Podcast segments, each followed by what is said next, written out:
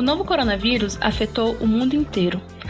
Já sabemos que a principal medida de prevenção é lavar as mãos com frequência, com água e sabão, ou higienizá-las com álcool em gel.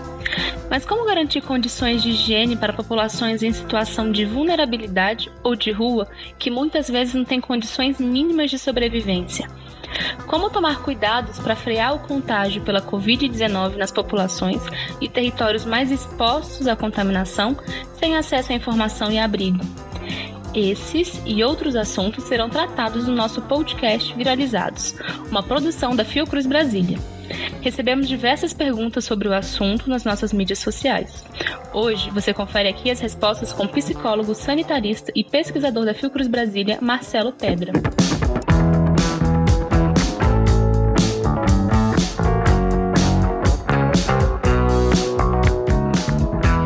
Consultórios na rua são formados por equipes multidisciplinares que abordam, acolhem e inserem no SUS pessoas em situação de rua e invulnerabilidade.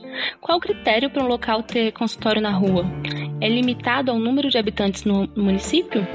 Um consultório na rua, ele atende de 80 é, a mil pessoas em situação de rua. Então, de um modo geral, ele foi pensado para municípios acima de 100 mil habitantes. Né? Municípios com menos de 100 mil habitantes, em geral, não tem esse número de população em situação de rua.